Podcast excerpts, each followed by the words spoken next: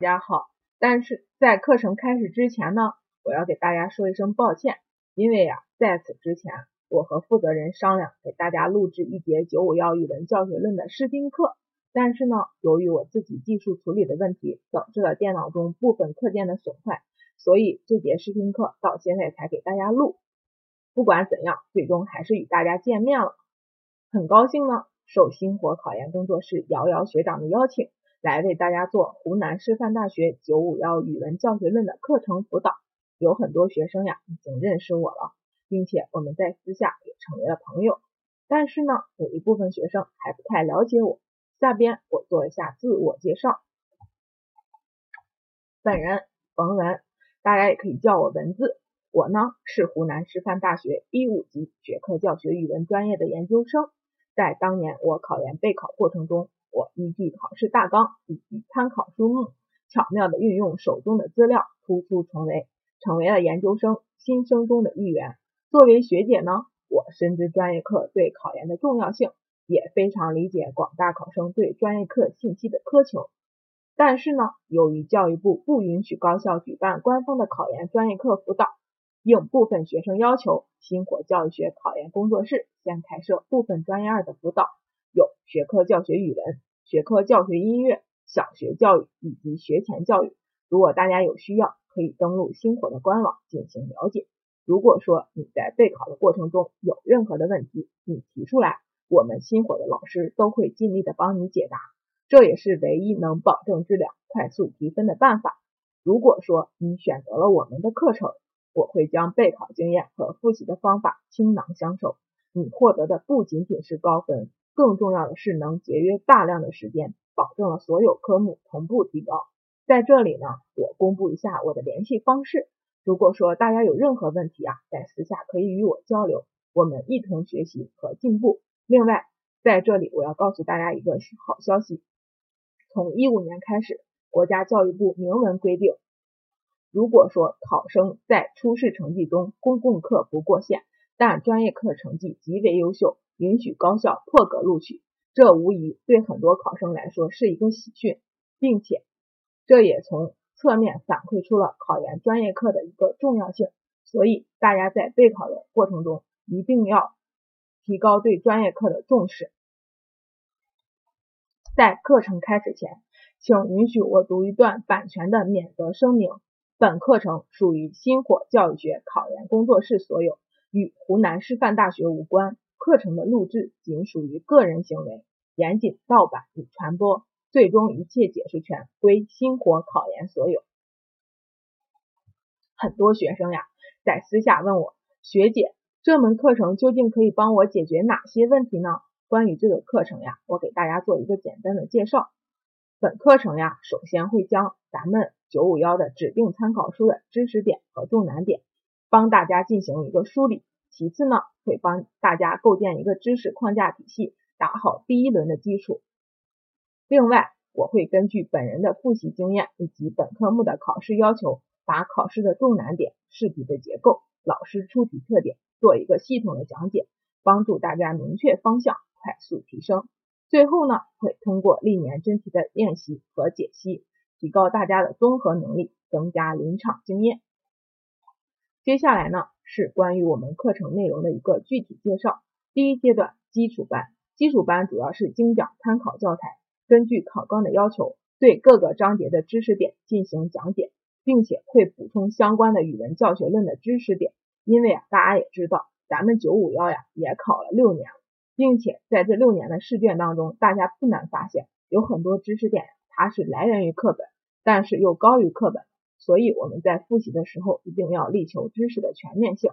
第二个阶段呢是强化班，强化班主要是重点讲解考试的重难点，我们会根据一天一题来锻炼学生的做题能力。要考试呢，你就要学会做题，把握做题的思路，通过做题来提高解题能力，并且归纳总结技巧方法，避免考试时眼高手低。第三个阶段呢是真题班，主要是讲解真题。真题呢是我们复习的指南针，通过讲解真题来查漏补缺。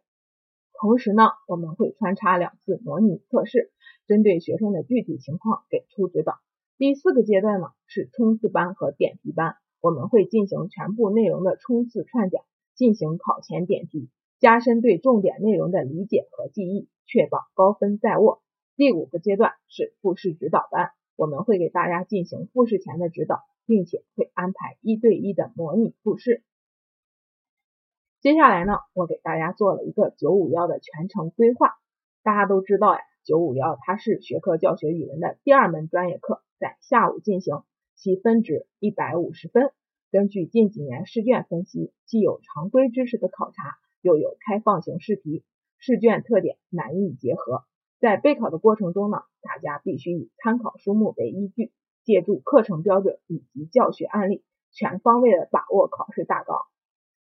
另外，我给大家一些关于九五幺复习的方法。学科教学呢，它是属于教育学的三级学科，建议大家在备考的时候呀，大家要多与教育综合的知识点相联系，在此基础上把握语文教育的一个特点。接下来呢，我给大家做了一个考纲的分析。我相信呢，有很多学生已经拿到了一五年语文学科教学的考试大纲。接下来呢，在这里我给大家做一个简单的分析。考纲呢，它包括了五部分的内容。第一部分内容是语文教学原理的研究，它在考试过程中占据了三十分。大家看到语文教学原理，大家在想什么是语文的教学原理？我们都知道呀，咱们在哲学上常常说要用理论来指导实践。那么，这个语文教学原理，它就是语文具体操作的一个理论指导。第二部分内容呢，是语文课纲教材的研究，它在考试中占据了三十分。这部分内容主要是讲解的语文课程标准、教学大纲以及教材。大家都知道呀，根据近几年的真题来看呀，每一年都会有一都会有一道题是考察课程标准的，大家注意一下。第三部分内容是。语文教学操作的研究，它在考试中占据了五十分，它就是讲的一个语文教学的具体实践活动。第四部分呢是语文教育教养的研究，它在考试中占据了二十分。第五部分呢是语文教师教育的研究，它在考试中占据了二十分。关于考纲的具体的解读，我们在课程当中会为大家进行详细的讲解。接下来我给大家说一下真题。因为有很多学生呀在私下问我真题究竟该怎么用，这里我给大家谈一谈我对真题的一个看法。首先呢，真题的价值，真题的价值第一个方面体现在它是复习的指向标。很多学生都说学姐，咱们九五幺的参考书怎么那么多呀？居然有两本参考书，而且还有两个课程标准，我究竟该怎么复习呢？这个时候呀，真题就发挥了它指向标的作用。大家根据真题啊，可以来研究一下老师的一个出题的方向，来研究一下，给自己制定了一个复习的计划。第二个方面呢，真题可以用来自测。我们全程班的学生呢，会在整个复习过程中穿插两次模拟考试，或者说是三次，根据大家测试的一个情况，来给大家进行一个具体的指导。真题的第三个方面的价值呢，就是预测。嗯，根据真题啊，可以把握老师历年的一个命题的方向，并且结合当年的一个热点问题，来把握当年考试的一个重点和难点。第二个，我想和大家说的就是真题的使用。我建议大家对真题的使用是用来研究的，而并非做的。大家也知道，咱们九五幺真题的重复率非常的低，有很多学生就说，学姐，我是不是把九五幺的真题、三十三的真题？英语的真题做它十遍二十遍，我好好背一下，我是不是就可以考高分了？我在这里可以给大家说，那是根本不可能的。让你们拿真题就是来训练你们的一种考研思维，让你们来拿真题就是来揣摩老师的一个命题思路。所以真题要用来研究，而并非做。接下来我给大家说一下九五幺真题的特点。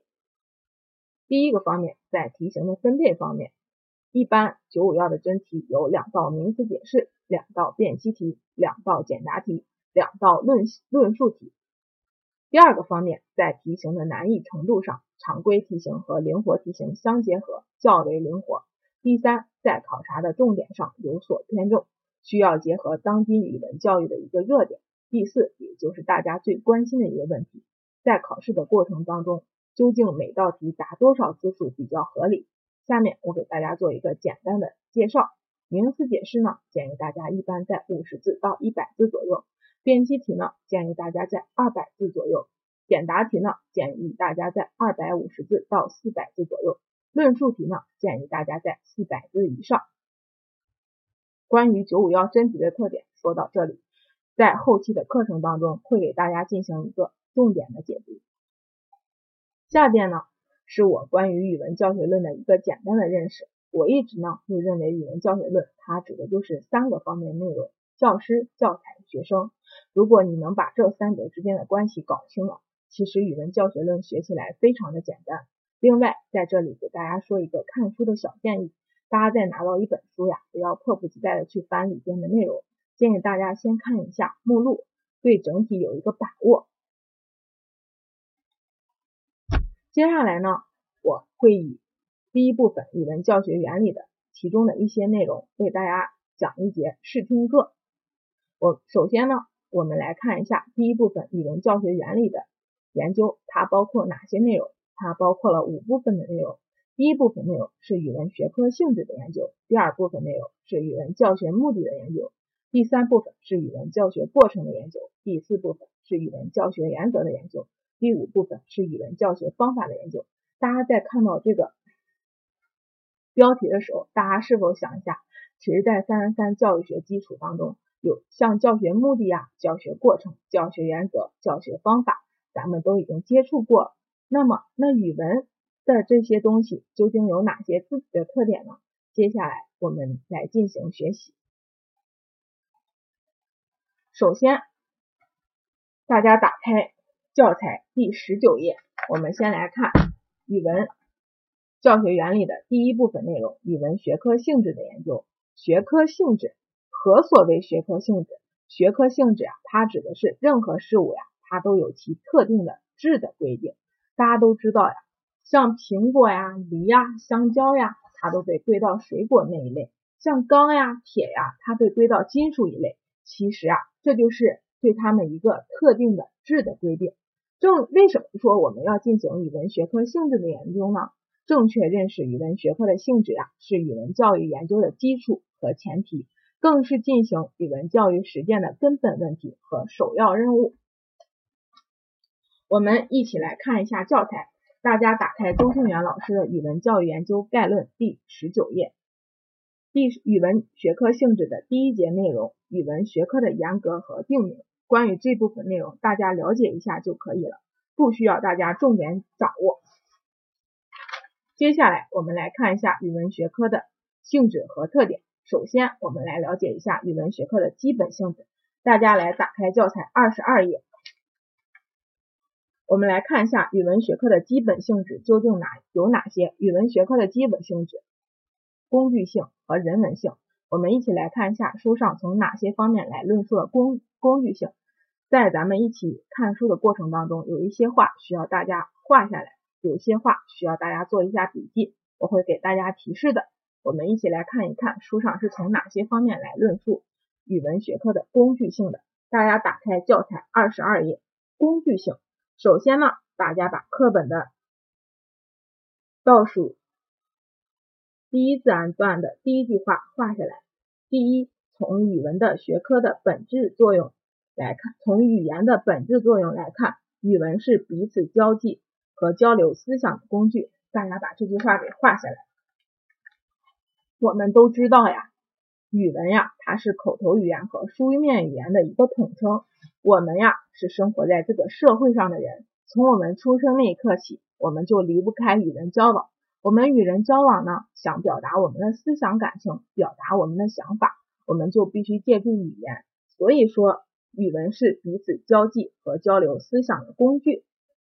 接下来我们来看书本上从第二个方面来论证语文的学科的工具性。大家看一下教材二十三页的第二自然段的第一句话：从言语的心理特点来看，语言是进行思维和开发智力的工具。大家把这句话画下来。为什么这么说呢？就比如说，假如说今天你的小伙伴有一个问题，他想来请教你。他在给你描述这个问题的时候，你脑海里就在就在回忆他这个问题的关键是在哪里，然后你就要通过自己的思考，思考一下你自自己该怎么帮助他去解决这个问题，然后你再你开始在自己脑海当中搜索一下语言材料，然后组织语言，通过自己的思考组织完这个语言之后，然后转化为内部语言，再通通过内部语言转化为外部语言。所以说呀。从言语的心理特点来看，语言是进行思维和开发智力的工具。因为我们在和别人说话的时候，我们肯定要思考一下，我们该怎么说，我们怎么说，然后再怎么去组织语言，组织完语言之后，转化为内部语言，再通过内部语言转化为外部语言。所以说，语言是进行思维和开发智力的工具。接下来我们看课本的课本上，从第三个方面来论述语文学科的工具性。大家来看一下倒数第一自然段。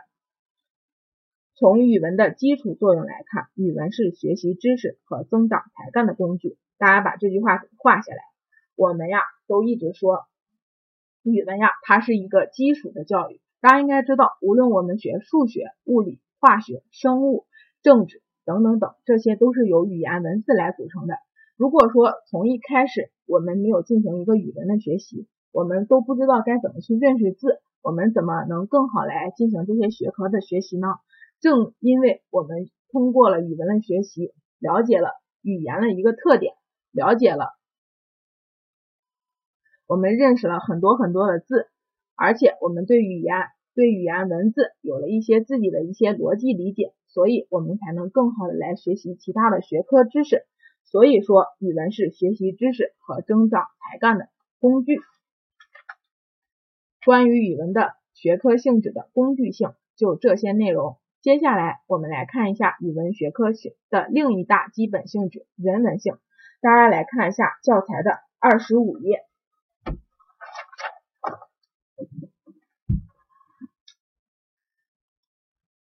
大家看一下教材的二十五页，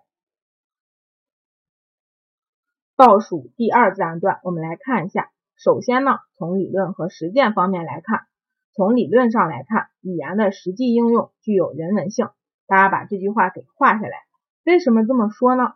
大家应该知道呀，我们从一开始，从我们出生，我们走入到这个社会，我们与人交往，我们的说话就带有了自己的一些情感色彩。大家应该不难发现了，就是咱们从咱们说的每一句话都带有了咱们自己的一个情感色彩。为什么这么说呢？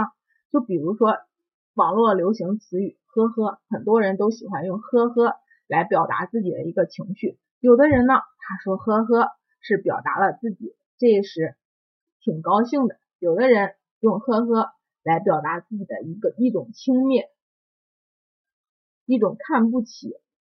因为每个人的心境不同，每个人的情感不同，所以这个词汇呀，它带带出来。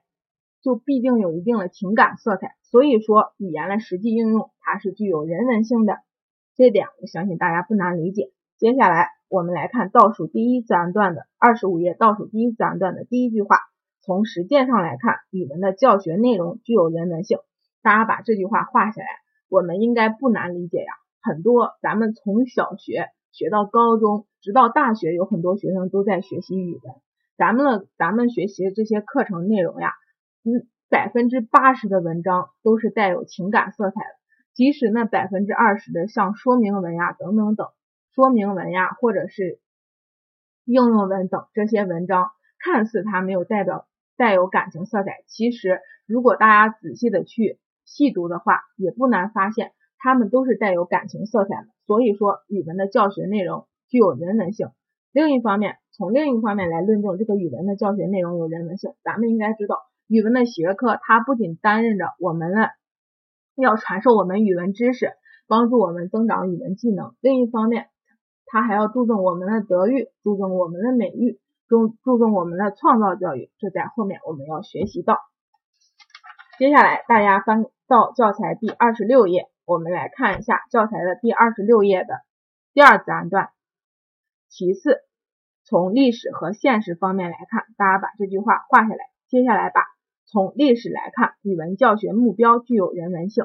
把这句话画下来。为什么说语文的教学目标具有人文性？大家不难发现呀，从咱们古代到咱们到咱们现代，到咱们现代每一个阶段的语文教学目标都是由人来制定的。人们呢，他就会根据当时他对语文教育的一个认识，根据他当时的一个政治政策的形式来制定这个语文的教学目标。所以说，这个语文的教学目标它具有人文性。接下来我们来看倒数第一自然段的第一句话，大家把这句话画下来。从现实来看，语文的教学材料具有人文性，这个大家应该不难理解。咱们学习了很多课文，都是作者写出来的。作者在写这篇课文呢，他都带有了自己的情感色彩，所以说语文的教学材料具有人文性。关于这个语文学科性质的人文性的介绍，给大家说到这里。下面我们来看一下本章节的一个重点：如何理解工具性和人文性的辩证统一。我们打开教材的二十五页，对于语文的工具性呀，从来没有人否认过。并且有相当多的业内人士认为，语文的学科仅仅只有工具性，但实际上不然，语文的学科还具有人文性。我们一起来看一下语文学科工具性与人文性的辩证统一。在这里呢，大家要做一下小笔记。我先给大家说一下，大家记一下，然后我再给大家解释语文的工语文是工具性与人文性的辩证统一。首先。语文在作为工具的使用过程中，已经渗入了人文内容。我国历来重视读写能力的培养，同时也重视内心的感悟和整体的把握。其次，语文工具的学习必须同人文的内容结合起来。听说读写既是工具教育，又是人文教育。最后就是二十五页的第二自然段，大家把这些话给画一下。语文的工具性与人文性又不是相互对立的。语言文字是交流思想、传播文化的。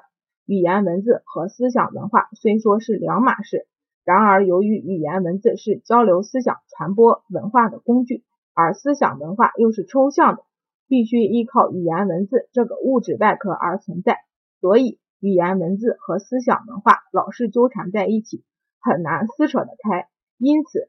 学习语文这个工具的时候，学习怎样用语文来交流思想的技能，跟学习语文所表达的思想本身是不可分割的结合在一起。这就从三个角度完整的论述了语文的工具性和人文性的辩证统一。下面我给大家举一个很简单的例子，就比如说我们在与人交际的时候，我们一直在举这个例子，因为语文呢在课标中说语文是用来交际的工具。就比如我们在与人交际的时候呀，我们首先我们想表达我们的想法，我们肯定要通过语言。这个时候，这个语言呀，它就发挥了自己一个交际和交流思想的作用。我们说出来这个想法，它带有了我们的一个情感色彩。比如说，咱们假如今天在说一件事儿，假如说你的朋友他受到了什么伤害，你在说你自己的一些想法的时候，你必定里头带有了自己的一些情感色彩。对自己的朋友一个关心呀，一个爱护，所以说语文的工具性和人文性它是辩证统一了。我相信对于这个工具性和人文性的辩证统一，通过这个例子，大家应该不难理解了。这个呢是咱们的重点内容。关于工具性和人文性，咱们曾经考过名词解释。关于这个学科的基本性质，我们就说到这里。如果大家私下有什么还不懂的，然后可以来找我交流一下。我给大家说一下，只谈工具性不谈人文性的这个说法是错误错误的。只谈人文性不谈工具性的这个说法也也是错误的。大家一定要重点理解工具性和人文性的辩证统一。接下来我们来看看语文学科的其他性质。大家打开教材第二十七页，关于语文学科的其他性质，第一个是综合性，第二个是实践性。咱们的课本当中给了咱们一个详细的阐述，这一部分内容呀，它不是考察重点，在这里我也不给大家进行一个详细的阐述了，大家了解一下就可以了。接下来我们翻开教材第二十八页，来看一下语文学科的主要特点。语文学科的主要特点：第一，学科的基础性；第二，属性的多元性；第三，性质的辩证性。这个学科的基础性啊，这个不难理解，因为咱们在前面说过，语文的工具性从第三个方面来看，语文是增长知识，是学习知识、增长才干的工具。语文的学科呀，它是一门基本，它是一，它是一，它是一项基础学科。第二，属性的多元性，我们不不光了解它，它具有工具性，而且它还具有人文性，同时它还具有综合性，还有实践性。所以说它的属性是多元的。第三个方面是性质的辩证性，就是工具性和人文性的辩证统一。咱们在前面也给大家做了一个详细的阐述。接下来我们来看语文学科性质的第三节内容：语文教育的人文性的证明。这部分内容大家了解一下就可以了，不做重不做重点的掌握。关于这一章节的内容呀，就是语文学科性质这章节内容，大家重点了解语文学科的基本性质、工具性和人文性的概念阐述。另一方面，了解一下工具性和人文性的辩证统一。其他大家作为一般知识点来了解一下就可以了。接下来我们来看语文教学目的的研究。语文的教学目的。其实说到这个语文的教学目的啊，大家不难理解，因为我们在教学基础当中已经学到了教学目的。这个语文教学目的的立足点是什么呢？它立足于为什么教和为什么学的问题。我们一起来看一下语文教学目的呢，它由哪几部分内容构成？它的第一节是大家打开周清源老师《语文教育研究概论》第三十七页。第一节内容呢，它是百年语文教学目的的演变。关于这个百年语文语语文教育目的的演变呢，大家了解一下。大家需要了解的一种思想就是，这个百年语文教学目的的演变，它究竟是因为什么？这百年来语文教育教育目的的一个发展变化，它发展变化的原因究竟是什么？这部分内容大家了解一下就可以了。这也方便大家对第二节的语文教学目的的确立的依据的一个理解。接下来我们来看教材的第四十六页，关于语文教学目的的依据确立的依据。语文教学目的确立的依据从哪三个方面来进行论证呢？第一个方面是社会生产的制约性，第二个方面是总体教育目的的派生，第三个方面。是学科性质的决定，其实它就从另一个角度说明了语文教语文为什么教和为什么学的问题。第一，社会生产制约，大家把教材四十六页的第一个大标题“受社会生产的制约”，社会生产发展的制约，大家给画下来。我们看一下书本上是从哪三个方面来论证。来论证受社会生产发展的制约，大家来看一下四十七页，大家把第二自然段的第一句话“生产力的水平制约着语文的教育目的”，我们应该呀就不难理解，因为啊生产力的不同，它对人才的一个需要也不同，所以说生产力的水平制约着语文的教育目的。接下来我们来看第三自然段，大家把这句话画下来。政治制度和政治形势影响着语文教育的目的，这个我不难理解，相信大家应该知道，资本主义国家的教育目的跟社会主义国家的教育目的是不同的。接下来，我们把最后一自然段的第一句话给画下来，人们的认识也左右着语文的教育目的，因为啊，咱们因为这个语文的教育目的是由人创造出来的，所以呢，人对语文教育这个规律的把握。它在一定程度上也影响着语文的教育目的，相信大家不难理解。就比如说你要去做一件事儿，对不对？你肯定不是无缘无故的去做的，你肯定是有原因的。因为说，因为说是因为说你对这个事物的一个认识，所以你才会去这么做的。所以说，人们的认识左右着语文的教育目的。关于社会生产发展制约，从三个方面论证。大家把这三句话画下来就行了。一般就是说这道题吧，怎么说呢？它基本上可能在教育综合考的可能性比较大，咱们就是语文教学论考的可能性比较小。但是呢，还是要求大家掌握因为这个这部分内容呢，对咱们以后的学习是有很大的帮助的。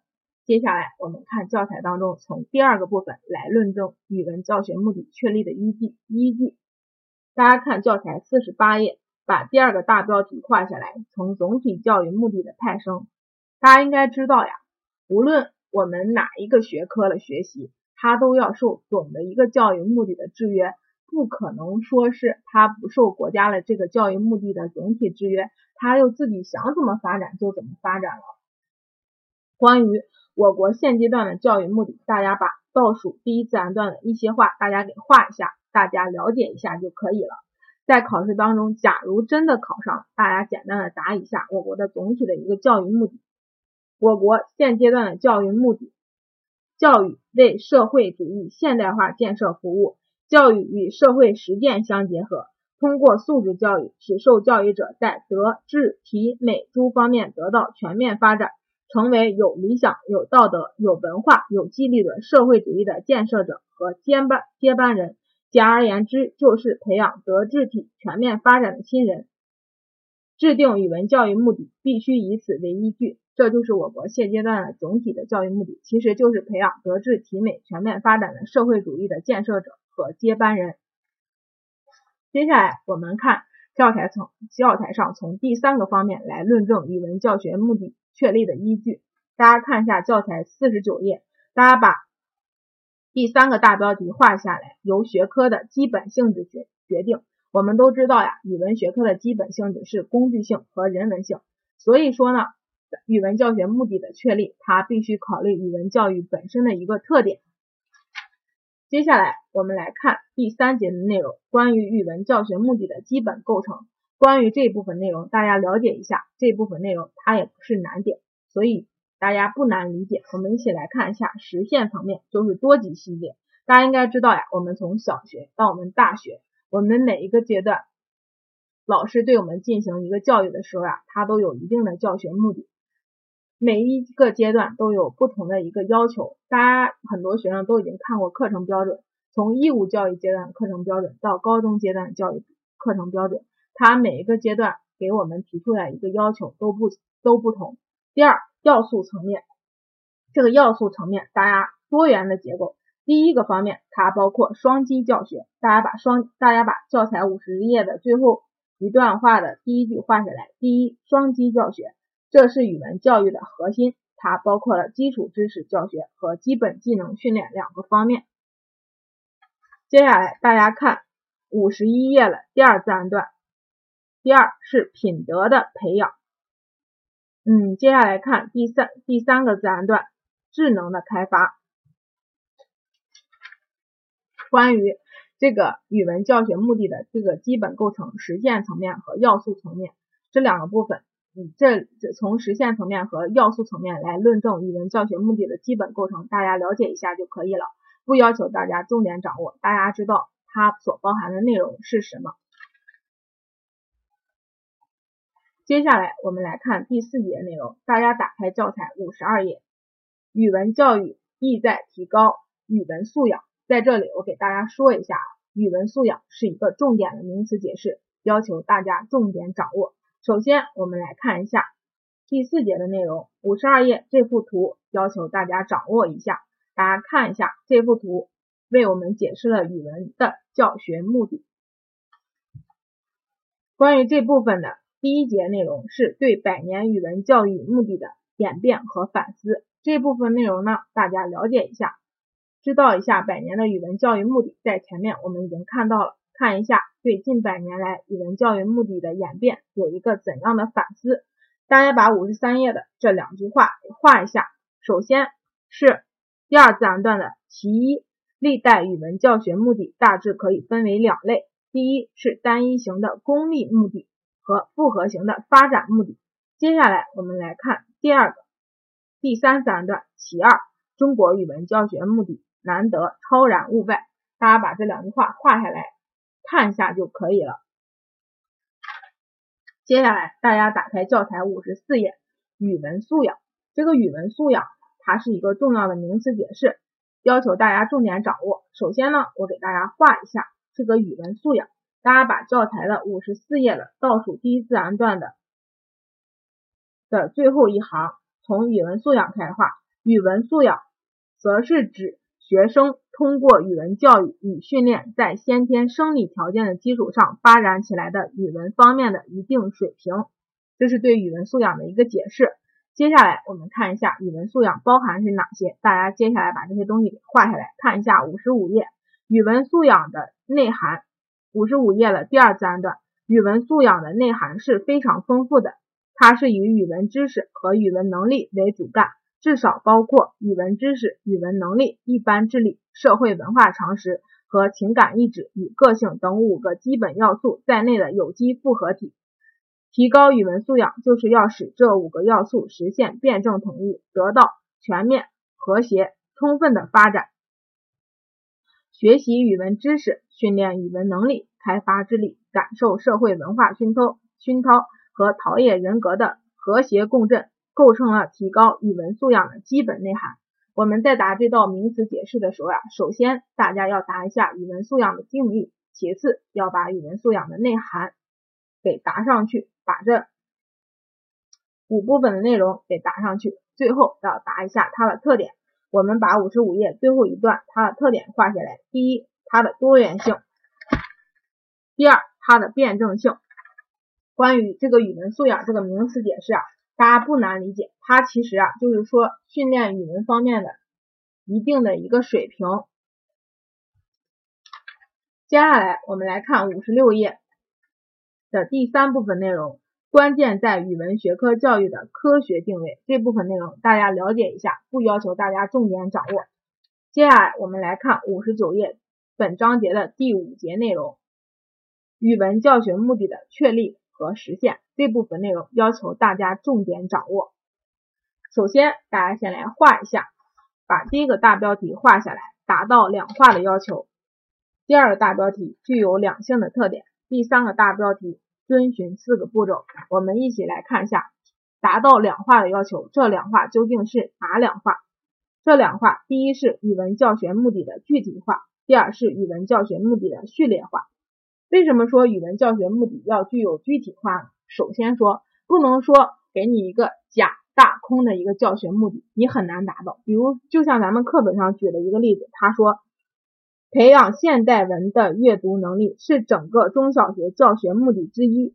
如果说你作为一个语文老师，新学期开始给了你一个这样的一个教学目的，培养现代文的阅读能力，我想问一下，你是不是特别的困惑？你就在想，培养中小培养。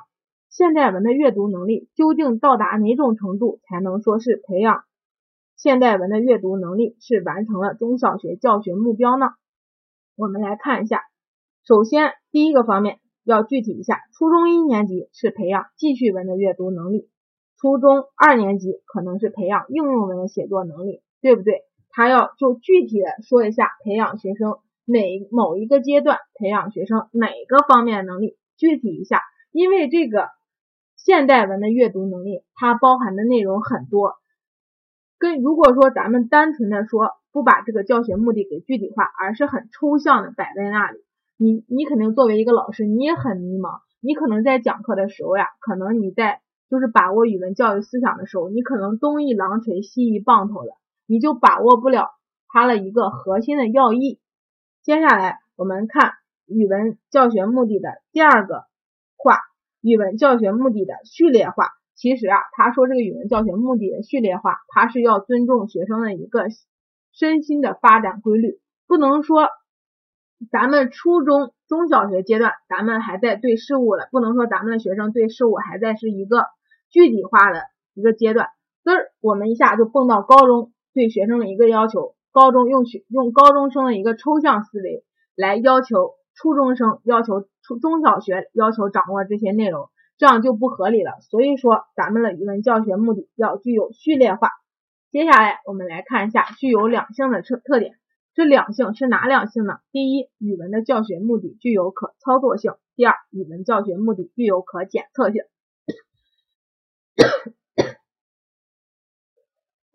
首先，就跟我们前面再给大家说了一说了一样。这个语文教学目的，它要具有具体化。